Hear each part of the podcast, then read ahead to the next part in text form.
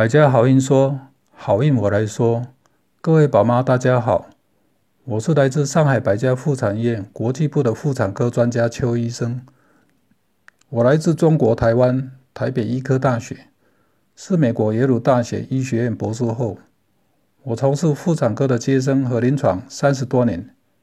今天我要跟各位宝妈分享的主题是：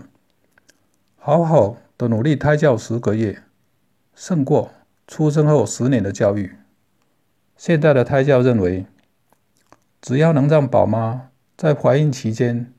能促进身体健康、心情愉快，子宫内的胎儿能提高良好生长发育环境的方法，都算是胎教的范围。我国是胎教最早的发源地之一，在古代的文献《内训》一书提到，周文王的母亲太任。就是特别重视胎教，怀孕期间在花园内静心养胎，并且练习清净气功胎教，使良好的意念和阳气清净了母母体的身心，透过母亲传达正能量的生命力给在子宫内成长发育的胎儿，因此生下了善良聪明的一代明君周文王。这也是我国传统胎教最早的记录。这些胎教方法的原理，都是与现代母婴医学相符合的，不用花费大量的金钱，宝妈自己就可以实现这种来自我国传统胎教的好方法。我们可以对照一下，国外的胎教是怎么做的呢？最有名的便是美国的一对平凡夫妻 s i s t i c 爸爸是一位很普通的机械工人，妈妈也很平凡，但是却生下了四个 IQ 超过一百六的天才女儿，这是超越遗传基因的极限，因此震惊了美国母婴医学界。史迪克的胎教方法中，最重要的便是子宫对话，这不需要特别的技术，只要积极的坚信。宝妈子宫内的胎儿是天才，每天跟这位未来的天才传达日常生活中发生的点点滴滴，并不是要透过子宫对话来教育胎儿，要提早学习什么，或者提早背诵记忆什么，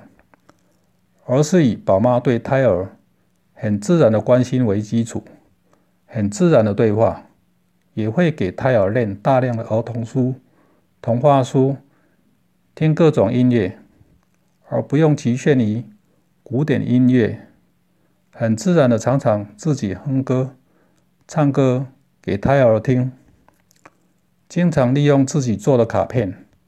进行数字、文字、图形等等各种子宫对话。史蒂克夫妇认为。为了生出天才小孩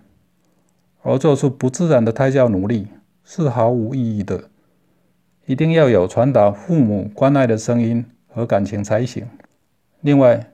最具有说服力的胎胎教医学研究是美国匹兹堡大学对五万名儿童进行的实验，发表于世界顶级的科学期刊《自然》期刊《Nature》。该研究的结果显示。遗传基因决定了智力 IQ，但是只有占了百分之四十八的作用。而在形成人类智商 IQ 的过程中，胎儿在子宫内的环境占了百分之五十二的决定性作用。目前我们认为胎教的现代意义是，不在于要提早教育胎儿赢在起跑点，而是认为能提高胎儿在子宫内。有更好的成长发育环境的方法，都算是胎教。例如饮食胎教、运动胎教、音乐胎教、美术胎教、按摩胎教、瑜伽胎教等等。胚胎医学发现，胎儿在怀孕的前两个月，脑细胞会快速的细胞分裂增殖，到五个月时，百分之八十已经完成发育。人类的大脑有一百四十亿的脑细胞，其中一百亿在胎儿时期便已经完成。医学研究也发现，宝妈的精神压力大，或者是夫妻常常吵架的胎儿，脑细胞的数量和发育会比较不好，IQ 和 EQ 也都会比较低。如果怀孕期间，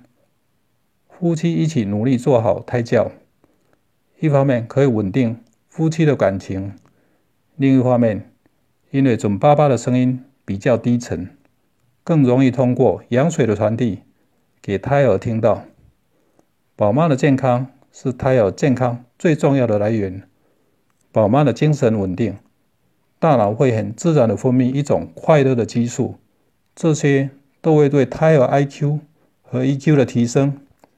有不可思议的决定性效果。当前，欧美的母婴医学会研究认为，一个人一生的健康和智商 IQ 最重要的因素是胎儿在子宫内的环境。宝妈与胎儿之间形成的身体激素、情绪感情和关怀爱心的传达，影响着胎儿将来的 IQ 和 EQ，发挥了比遗传基因更重要的作用。因此也赞同宝妈和准爸爸十个月的好好努力胎教，胜过出生以后十年的教育。我的分享